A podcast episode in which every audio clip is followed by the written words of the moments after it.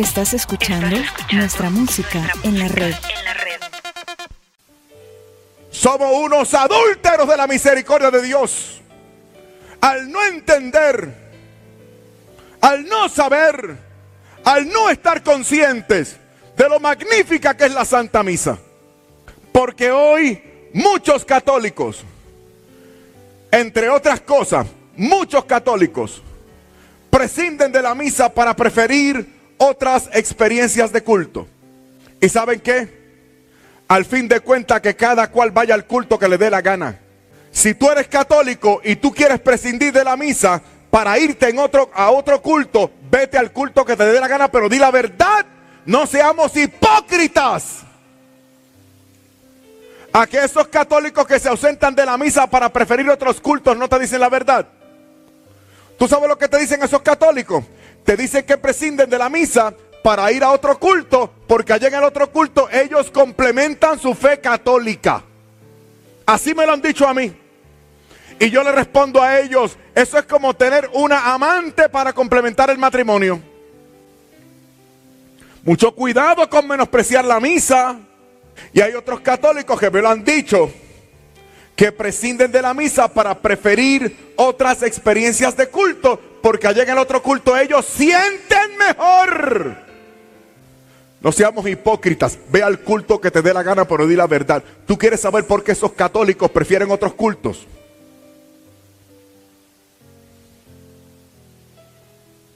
Ellos prefieren otros cultos porque quieren ser entretenidos. Pero yo tengo noticias para ellos en esta mañana. Escucha bien. El Señor Jesús no se inventó la Santa Misa para entretenerte. El Señor Jesús se inventó la Santa Misa para amarte. Y la misericordia es el aspecto del amor de Dios que hace que Dios salga de sí mismo identificándose contigo para poner remedio a tus miserias. De manera que la acción más elocuente y más contundente del amor de Dios y su misericordia es la Santa Misa. Si te desatienes de la misa, te desatienes de la misericordia. Si no te concentras en la misa, no te concentras en la misericordia. Si no participas de la misa, no participas de la misericordia. Si te aburre la misa, te aburres de la misericordia. Si no entiendes la misa, no entiendes la misericordia. Y ustedes sacerdotes, si no celebran bien la misa, no celebran bien la misericordia. Y nos hacen pecar a nosotros. ¿Qué yo puedo decir aquí de la Santa Misa que ustedes no sepan? O deberían saber. ¿Qué yo puedo venir aquí a decir que esta iglesia no haya dicho en dos mil años? Sin embargo, yo me quedo sorprendido. Católicos viejos están toda la vida aquí y no se enteran de lo que pasa en la misa. Y yo nunca había sido católico en mi vida. Y venían los ex católicos a testificar. Y yo les creía. Porque como, yo nunca había sido católico, venían los ex católicos a decirnos lo mal, lo malo que era la iglesia católica. Y yo les creía, porque yo nunca había sido católico. Allí iban los católicos a mi culto a testificar. Y los católicos, los ex católicos decían, allá en la iglesia católica, yo nunca escuché la palabra de Dios. ¿Para qué estamos aquí? ¿Para qué estamos aquí? Perdiendo el tiempo.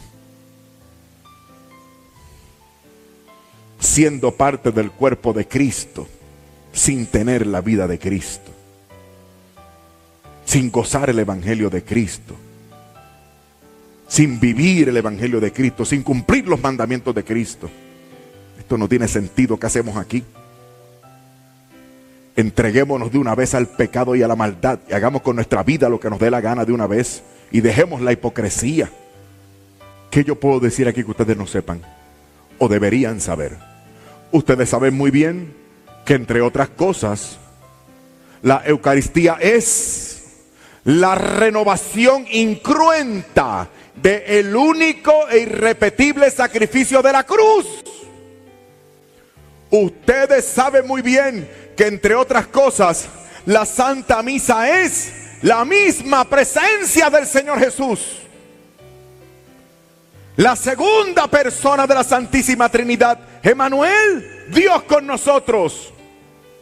El verbo que coexistía con el Padre desde la eternidad desciende para ocultarse detrás de apariencias de pan y de vino. En la Santa Misa, tú te relacionas con el mismísimo Cristo, el mismo Jesucristo que anduvo por Palestina, obrando milagros, limpiando leprosos, dando vista a los ciegos y resucitando muertos. Ese es el mismo que se hace presente en el sacramento del altar. Oh, pero qué maravillosa es la misa. ¿Qué yo puedo decir aquí que ustedes no sepan o deberían saber? Ustedes saben muy bien que entre otras cosas, la Santa Misa es la cesación del tiempo. Dios mío, los católicos no saben esto.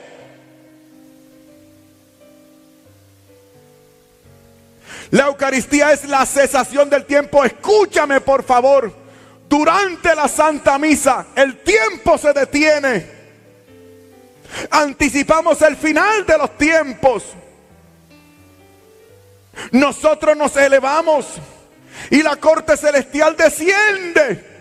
Y de esta forma y por este culto y por este sacramento, tú tienes comunión e interacción con Dios nuestro Señor, su Madre Santísima, el coro de ángeles, arcángeles, serafines, querubines, santos y santas y nuestros familiares que nos han precedido en la fe.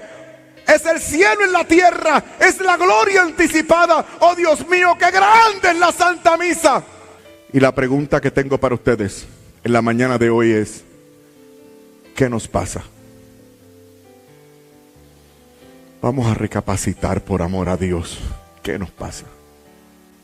¿Por qué la Santa Misa no tiene sentido para tantos católicos? ¿Por qué no le descubren el significado? ¿Por qué no vibra? De emoción nuestro corazón. ¿Por qué? Esa es la otra pregunta que les tengo. Pregunta para examinar la conciencia. Y que conste que le estoy hablando a los católicos. Yo no le estoy hablando a los hermanos separados. Ya yo no le hablo a los hermanos separados, yo le hablo a los católicos. El hermano separado se salvará pues en la iglesia que él quiera, en ir al culto que le, más le agrade. Pues ¿qué se va, qué se va a hacer? O sea, el hermano, por ejemplo, el hermano bautista que no va a ir a misa hoy domingo no comete pecado mortal porque el pobrecito no sabe. Mi problema no es con los hermanos separados, mi problema es contigo. Porque si tú eres católico, tú no puedes creer lo que te dé la gana. Porque si tú eres católico, se supone que hace tiempo hayas renunciado al Evangelio según San Yo para someterte al Evangelio según Jesucristo. Y escúchame bien, hay una máxima del Evangelio que dice que a quien mucho se le dio, mucho se le va a exigir. Y a ustedes y a mí, escuchen católicos, y a ustedes y a mí se nos ha dado ser parte del cuerpo de Cristo que subsiste de manera especialísima en esta santa iglesia católica. Por eso tú y yo vamos a tener que responder. Y la primera pregunta para que respondas es, ¿qué nos pasa? Escúchame bien porque alguien se equivoca. Alguien se equivoca aquí. ¿Quién se habrá equivocado? Jesucristo que se inventó el sacramento de la misa. Ahora resulta que se equivocó Jesucristo. ¿Quiénes se equivocaron aquí? Nosotros con nuestra poquedad y falta de fidelidad y de correspondencia, nosotros, pregunto, ¿nos equivocamos nosotros con nuestra falta de fidelidad a la misericordia de Dios? ¿O se equivocaron los primeros cristianos, los mártires, los que prefirieron la muerte antes que ausentarse de la Santa Misa? ¿Quiénes se equivocan aquí? Hermano, así es esto. E-, este es el Evangelio de Jesucristo. El Evangelio de Jesucristo no es como te dicen allá afuera. ¿Qué te dicen allá afuera? Haz lo que puedas. Ahí, ¿qué más da? Es lo mismo. ¿Lo han escuchado? Yo he escuchado católicos que dicen, total, uno debe ir a la iglesia en la que se sienta bien. ¿Lo han escuchado? Y que yo pregunto ayer, ¿puedo yo irme con otra mujer que me haga sentir mejor que mi esposa? No. Yo no estoy en la iglesia católica porque me guste. Yo no estoy en la iglesia católica porque me convenga. A mí la iglesia católica no me conviene. A mí, humanamente hablando, a mí lo que me conviene es la otra donde yo estaba. Entonces, ¿qué hago aquí? Yo estoy aquí porque es lo correcto. Yo estoy aquí porque amo a mi Señor. Escuche bien. Vamos ustedes y yo, vamos a analizar esto. A, a ver si logramos que algunos se conviertan el día de hoy en tiempo de persecución, digamos por ejemplo, durante la gran persecución de Diocleciano, eso fue pasadito el siglo primero. En ese momento nuestra religión fue decretada ilegal y por lo tanto el culto llamado la misa fue prohibido al extremo de que si te atrapaban participando de la misa, Pregunto, ¿qué fue lo que hicieron nuestros primeros hermanos? ¿Dejaron la misa? ¿Apostataron de la fe? ¿Se fueron para otra religión? ¿Fundaron otra iglesia? Digo, vamos a aprender, a ver, a ver dónde estamos metidos nosotros. Hoy tenemos catoliquitos de piel finita, catoliquitos de agua dulce. ¿ah? ¿Por qué te fuiste? Es que allá en mi parroquia había un montón de viejas chismosas. El cura nunca tuvo tiempo para mí. Monseñor nunca se presentó en el funeral de la abuela. Es que en mi comunidad no hay calor. Es que yo no.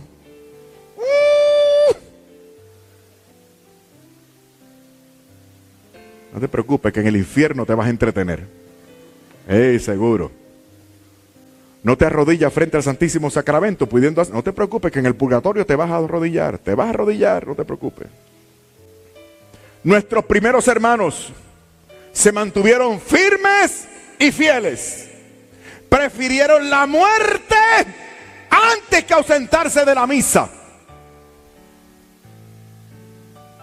En Roma se iban a las afueras de la ciudad y se metían en túneles subterráneos que hoy conocemos como las catacumbas. Descendían de noche. Dos, dos mil años atrás no había luz eléctrica. Aquello era boca de lobo. Eran cementerios debajo de la tierra. No habían los conocimientos que hoy tenemos sobre bacterias, pestes, epidemias. Además, los pobrecitos por la premura colocaban los cadáveres en un orificio más o menos profundo, ponían una lápida más o menos bien puesta y se iban. O sea, allá abajo lo que había era una peste a muerto constante. Dicen los expertos que las temperaturas podían ser extremas. En tiempo de calor, la concentración de humedad en el aire podía ascender hasta 98%. 98% de humedad en el aire y con aquella peste. Aquello era infrahumano. Pregunto, ¿qué elocuente podía ser el ministro? ¿Ah?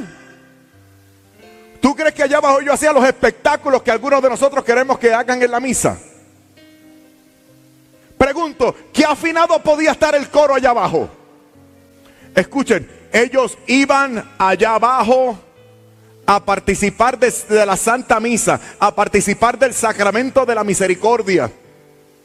Ellos iban allí abajo sabiendo, a ellos les constaba de que junto a ellos iban falsos hermanos, gente que se hacía pasar por cristianos para luego delatarles y ganar indulgencia con el imperio. Ahora concluyo, escuchen bien, descender a una catacumba a participar de la Santa Misa era una sentencia de muerte. ¿Por qué lo hacían? ¿Por qué lo hacían? En una ocasión, excelente, esa es la respuesta. En una ocasión, atraparon a uno de estos hermanos, lo llevaron al circo romano, lo condenaron a muerte. En un momento dado, abren los portones y sueltan las bestias que lo iban a desmembrar vivo. En ese momento, el soldado romano, el soldado romano que lo custodiaba, al notar la fe heroica, la entereza de carácter, el sentido de identidad cristiana, la militancia y hasta la alegría de aquel hermano. El soldado romano no lo podía creer. El soldado romano comenzó a cuestionarlo y a preguntarle, no entiendo usted de los cristianos. Tú sabes que ese culto es ilegal. Tú sabes que tu religión está prohibida. Dime ahora que estás a punto de morir. ¿Por qué participaste de ese culto si sabías que te íbamos a matar? Y aquel hermano nuestro respondió, es que yo sin la Eucaristía no puedo vivir. Y ustedes y yo, católicos, ¿podemos vivir sin la Santa Misa? Estás escuchando nuestra música en la red.